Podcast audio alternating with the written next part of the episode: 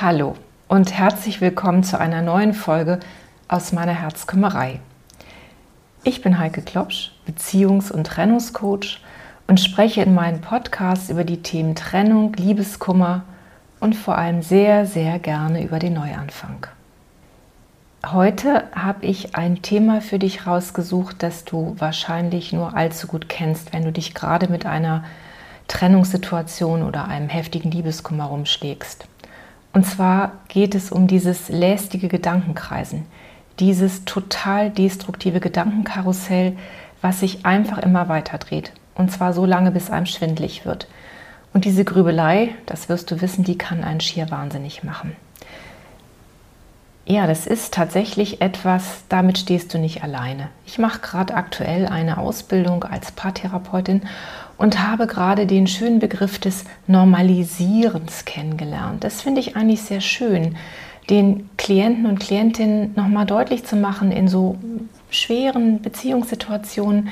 Das ist so normal, was du erlebst. Das relativiert vielleicht auch ein bisschen. Also ich würde gerne an dieser Stelle mal versuchen, die Situation, in der du bist, nicht runterzuspielen. Die ist ernst, aber sie ist auch in gewisser Weise normal, beziehungsweise es ist normal, dass du in diesem Gedankenkarussell steckst. Und ich kann dir sagen, du bist wirklich nicht allein damit. Vielleicht tröstet dich das ein bisschen an dieser Stelle.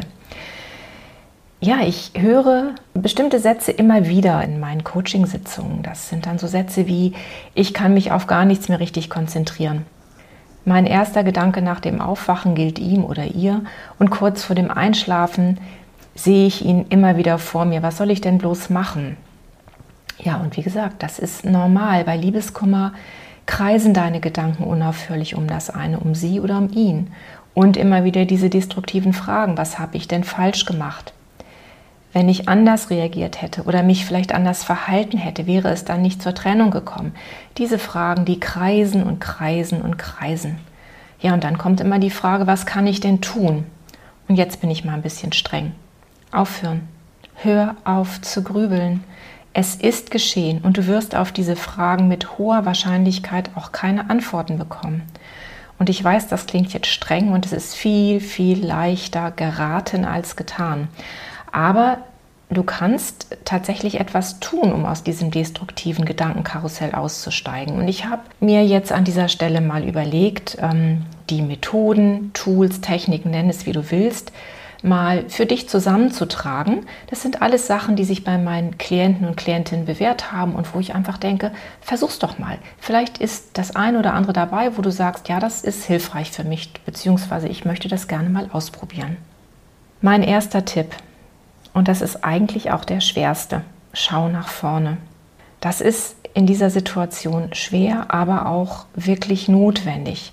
Versuche mal, die Trennung anzunehmen akzeptiere, dass es geschehen ist. Dein Partner bzw. deine Partnerin hat eine Entscheidung getroffen und das wird sie oder er vermutlich nicht über Nacht getan haben, sondern das wird eine Vorgeschichte haben. Das ist meist nichts Spontanes, sondern das sind Prozesse, die sich im Hintergrund ähm, bereits ja entwickelt haben. Also es gibt in der Regel eine Vorgeschichte. Trennung ist ein Prozess, auch bei dem, der verlässt übrigens, auch der ist in einem Prozess. Und ich weiß, es tut einfach höllisch weh, aber je länger du dagegen ankämpfst, desto länger wird dein Schmerz dauern. Und Gedanken an gestern halten die Vergangenheit lebendig. Sag dir immer wieder, dass es jetzt nur noch einen Weg geht. Und der geht nach vorne. Und es gibt keinen Weg mehr zurück. Versuch dich auf etwas Positives zu konzentrieren. Klar, du machst gerade eine sehr schlimme Zeit durch. Und Liebeskummer ist etwas sehr Existenzielles. Aber wenn du mal einen Moment innehältst, dann gibt es vielleicht trotzdem noch Dinge in deinem Leben, die gut funktionieren und die du, ja, für die du auch dankbar sein kannst. Ich mache mal eine kleine Übung mit dir. Setz dich mal hin oder stell dich entspannt hin und leg deine Hand auf dein Herz. Und jetzt frage dich, für was in deinem Leben du dankbar sein kannst. Und formuliere mal innerlich fünf Punkte. Ich hoffe, du findest welche. Wofür bist du dankbar? Was bereichert dein Leben? Besonders jetzt in dieser schwierigen Situation. Wer ist denn jetzt gerade an deiner Seite? Deine Familie? Deine Freunde? Vielleicht hilft dir auch deine Arbeit, in einer Struktur zu bleiben. Ich bin sicher, dir fällt etwas ein. Wichtig ist, indem du dich mental bewusst auf das Positive ausrichtest, zwingst du deinen Geist, dich von etwas Negativem abzuwenden. Und du wirst es auch fühlen, trotz deines Verlustes gibt es noch viel Wertvolles in deinem Leben, das dich hält, das dich trägt und dein Leben auch schön machen kann. Und mach dir das immer wieder bewusst, was du hast. Fokussiere dich auf das Positive. Umfokussieren ist etwas ganz Wichtiges, wenn wir in schweren Lebenssituationen sind. Eine andere Möglichkeit, mit dem Gedankenkarussell umzugehen, ist zu schreiben. Schreiben hilft tatsächlich. Es wird therapeutisch eingesetzt. Du hast momentan ganz viele Gefühle in dir, die dich ununterbrochen beschäftigen. Da ist sicherlich sowas wie Trauer, da ist Wut, da ist Einsamkeit, da ist Angst, Gib diesen Gefühlen Raum, denn sie sind ja sowieso da, wie du merkst. Und verdrängen hilft da nicht an dieser Stelle. Aber das Schreiben, das hilft beim Sortieren. Und du kannst dir im wahrsten Sinne des Wortes deine Emotionen von der Seele schreiben. Dabei wirst du zumindest einen Moment der inneren Entlastung spüren. Schreibe deinem Ex doch mal einen Abschiedsbrief. Schreib deine Wut auf, deine Enttäuschung. Frage ihn nach dem Warum. Aber jetzt wird's wichtig. Du darfst auf keinen Fall diesen Brief abschicken. Das ist etwas, mach es nur für dich. Schreib es dir von der Seele, aber lass es bitte sein. Pack ihn nicht in den Briefkasten oder sende diese E-Mail nicht ab, denn das kann ich dir aus Erfahrung berichten. Du wirst es nach kurzer Zeit bereuen. Mach es nur für dich. Etwas, was ganz wunderbar hilft, das ist das Thema Bewegung. Sport und Bewegung helfen uns, ein Gedankenkarussell zu unterbrechen. Und am besten macht man das an der frischen Luft. Ich weiß nicht, ob du mal am Meer gestanden hast, als du Kummer hattest oder vielleicht hast du mal in einer Situation, in der es dir schlecht ging, auf dem Gipfel eines Berges gestanden. Ich habe das tatsächlich mal gemacht, als es mir sehr schlecht ging. Ich stand auf einem Berg und es war ein wunderschöner Tag und ich habe ins Tal geguckt und das wirkte auf einmal alles so so klein und geordnet und mein Kummer war auf einmal ja tatsächlich auch ein bisschen kleiner. Es war ein bisschen weiter weg. Ich weiß noch, dass sich das sehr gut und sehr tröstlich angefühlt hat. Und ich denke, wenn du das Meer liebst, dann fahr doch mal ans Meer oder an, an, an einen Fluss und schau mal in die Weite. Beide Ausblicke, egal ob Meer oder Berg, die machen den Kopf und das Herz weit. Und vieles relativiert sich angesichts von so viel Weite und übrigens auch ja, in der Natur. Ne? In der Natur können wir sehr gut entspannen, gerade in solchen Situationen. Und du wirst vielleicht dieses Gefühl haben, dass dein Kummer ein bisschen kleiner ist und nur ein ganz kleiner Teil in diesem riesengroßen Universum. Versuch es mal. Zum Thema Bewegungssport. Ich habe eine Klientin, die hat mit einem Kampfsport angefangen in der Trennungssituation, als es ihr so schlecht ging. Das hat sich im Nachhinein als eine unheimlich gute Methode erwiesen, weil sie nämlich sich körperlich sehr gestärkt hat. Sie hat Muskeln aufgebaut. Beim Kampfsport bekommst du sehr viel Kontrolle über deinen Körper. Das ist etwas, was das Selbstbewusstsein auch sehr positiv beeinflusst und die Selbstwirksamkeit.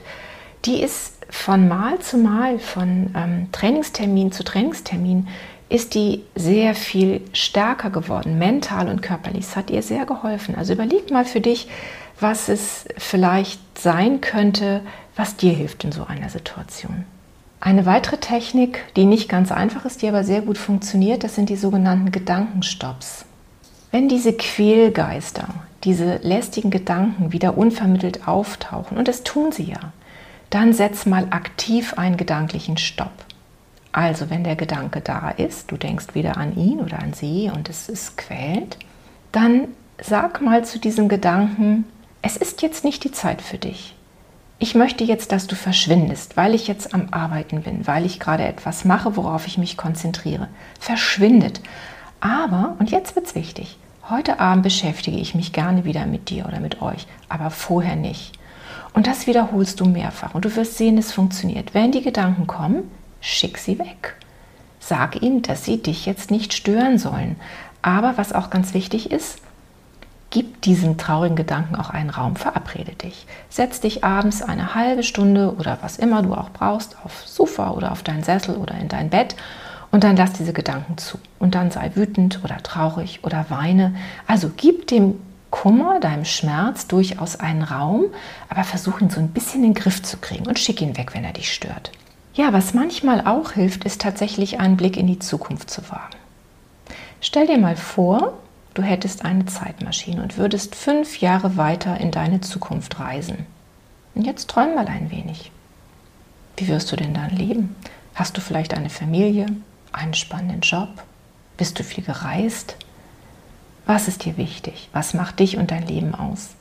Mentale Distanz hilft, um Abstand zu uns zu gewinnen. Wenn es uns ganz schlecht geht, dann müssen wir versuchen, einen inneren Abstand aufzubauen. Und das kann man mit dieser kleinen Zeitmaschinenübung ganz gut machen. Was ich dir sagen kann, ist, das, was dich heute quält, das wird dann keine Relevanz mehr haben. Dein heutiger Liebeskummer ist ein schmerzliches Erlebnis, natürlich ein, ja, ein schmerzliches Erlebnis in einer Reihe von vielen positiven und negativen Erlebnissen, die dich aber auch zu dem machen, was du bist und künftig sein wirst. Also ich stelle mir das immer vor wie so eine kleine Perlenkette. Jede Perle ist eine Erfahrung, eine schöne Erfahrung, eine schmerzhafte Erfahrung, aber es ist eine Kette, die am Ende schön aussieht und wo wir auch diese Perle, die für den Schmerz, für diese Trennung steht, mit integrieren in eine schöne Perlenkette, die am Ende unsere Lebenskette sein wird. Ja, und jetzt werde ich noch mal ein bisschen philosophisch. Es geht nämlich um das Thema des Sinns. Eine Lebenskrise, und davon bin ich mittlerweile fest überzeugt, eine Lebenskrise ist eine Sinnkrise. Und wenn ich meinen Klienten zuhöre, dann sagen die ganz oft in den Gesprächen, Heike, es macht alles keinen Sinn mehr. Und es fühlt sich auch so an. Und dann lohnt es sich, auf die Sinnsuche zu gehen. In einer Lebenskrise wirst du kein Wundermittel für Heilung finden. Das, das gibt es einfach nicht. Und wer dir das verspricht, der erzählt dir ehrlich gesagt Quatsch. Das Glück ist in einer Trennungsphase sehr weit entfernt und die aktuelle Lebenssituation ist viel zu komplex, um auf die Schnelle wieder glücklich zu werden. Aber in diesem Prozess auf Sinnsuche zu gehen, das kann tatsächlich lohnend und auch heilend sein. Dinge und Handlungen, die uns und unser Leben mit Sinn fühlen, können uns aus einer Lebenskrise führen. Sinn gibt uns nämlich tatsächlich in schweren Lebensphasen Kraft und Orientierung. Und das brauchst du, Kraft und Orientierung. Ich hatte vor einiger Zeit eine Klientin, die in einer wirklich heftigen Trennungsphase angefangen hat, sterbende Menschen zu begleiten.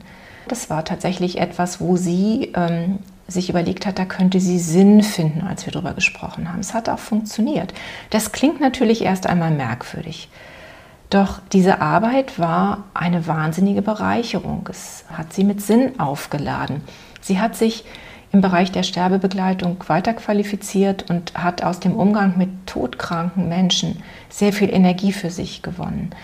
Also anderen Menschen in einer Situation zu helfen, der man eigentlich selber Hilfe braucht, das kann, so widersprüchlich wie das im ersten Moment klingt, das kann ein Schlüssel für das eigene Elend sein.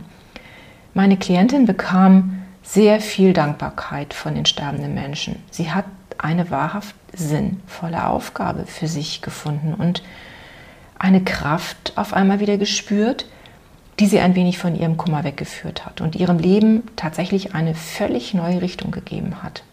Naja, und jetzt wirst du vielleicht fragen, ist sie glücklich? Nee, glücklich ist sie nicht. Glück kann man in so einer Situation nicht erwarten. Aber sie ist zufrieden. Und ich finde, sie ist auf ihrem Weg tatsächlich schon sehr, sehr weit gekommen. Eine letzte kleine Übung, ein letztes kleines Tool möchte ich dir noch mitgeben. Das kommt aus der positiven Psychologie. Ich habe vor einiger Zeit eine Ausbildung im Bereich der positiven Psychologie gemacht und habe das Glückstagebuch entdeckt oder den positiven Tagesrückblick, so wird es auch genannt. Es ist eine schöne Übung für Selbstbewusstsein, für die Selbstwirksamkeit und sie ist tatsächlich sehr einfach, aber wie gesagt sehr wirksam. Es geht folgendermaßen. Erinnere dich jeden Abend an drei schöne Erlebnisse des vergangenen Tages. Und dann überleg dir in einem zweiten Schritt, was du dazu beigetragen hast. Das ist ganz wichtig. Das ist nämlich das Thema der Selbstwirksamkeit. Was hast du dazu beigetragen, dass etwas an dem vergangenen Tag besonders schön war? Das Ganze solltest du ritualisieren. Also du kannst dir diese Dinge immer während des Zähneputzens überlegen oder beim Duschen und anschließend notieren oder du legst dir ein Glücksbuch oder ein Glückstagebuch auf deinen Nachtschrank und dann schreibst du ein paar Zeilen, was an diesem Tag so los gewesen ist. Und sich diese Dinge ständig und regelmäßig zu notieren, hat den weiteren Vorteil, dass du so mit der Zeit eine ganz individuelle Sammlung von Glücksrezepten gewinnen kannst. Und auf die kannst du bei Bedarf auch zurückgreifen. Also vielleicht noch mal ein kleines Beispiel. Du hast dich mit einer Freundin in der Mittagspause getroffen und ihr seid durch die Mittagspause gelaufen, habt einen Kaffee getrunken, die Sonne hat geschienen und es ist dir gut gegangen. Und jetzt kommt's. Dieses Erlebnis war aber nur deshalb möglich, weil du dich entschieden hast, deine Freundin anzusprechen und weil du aktiv in die Pause gegangen bist. Sonst wäre es nämlich gar nicht passiert. Klingt fast ein bisschen banal, aber es funktioniert. Und das beweisen auch wissenschaftliche Studien. Es gibt ähm, zum Beispiel eine Studie von der Grant McEwan Universität in Kanada oder der University of Florida und die zeigen die positive Wirkung von Glückstagebüchern. Die Probanden fühlten sich glücklicher, hatten weniger Stress und depressive Symptome haben sich mit der Zeit auch abgebaut. Wenn du dein Glückstagebuch also regelmäßig führst, programmierst du dein Gehirn langsam um. Und zwar weg vom destruktiven Denken hin zu mehr Zuversicht. So, das war jetzt ein ziemlich großer Blumenstrauß und vielleicht war ein Tipp, eine Methode dabei, die dich besonders angesprochen hat dann würde ich dich ermuntern, sie einfach mal auszuprobieren und sie vor allem regelmäßig einzusetzen. Dann wirst du nämlich merken, je häufiger du sie anwendest, desto besser klappt es, desto schneller kommst du in die Übung rein und aus diesem destruktiven Gedankenkarussell heraus. Ich möchte dich nochmal auf zwei Podcasts hinweisen, die ja, die vielleicht ein bisschen weiterführen oder das Thema hier ein bisschen vertiefen. Das eine ist ein Podcast, den ich gesprochen habe zum Thema Akzeptanz. Es gibt einen relativ jungen Podcast zum Thema Loslassen, der dir vielleicht auch noch helfen kann. Und ja, der Podcast Imagination, da habe ich zwei Übungen gesprochen, die du mal machen kannst, die dich vielleicht auch ein bisschen entspannen. Ich wünsche dir alles Gute. Ich hoffe, dass du irgendetwas für dich findest, was dich ein bisschen aus diesem Grübelrhythmus rausbringt und freue mich, wenn du das nächste Mal wieder dabei bist. Deine Herzkümmerin Heike.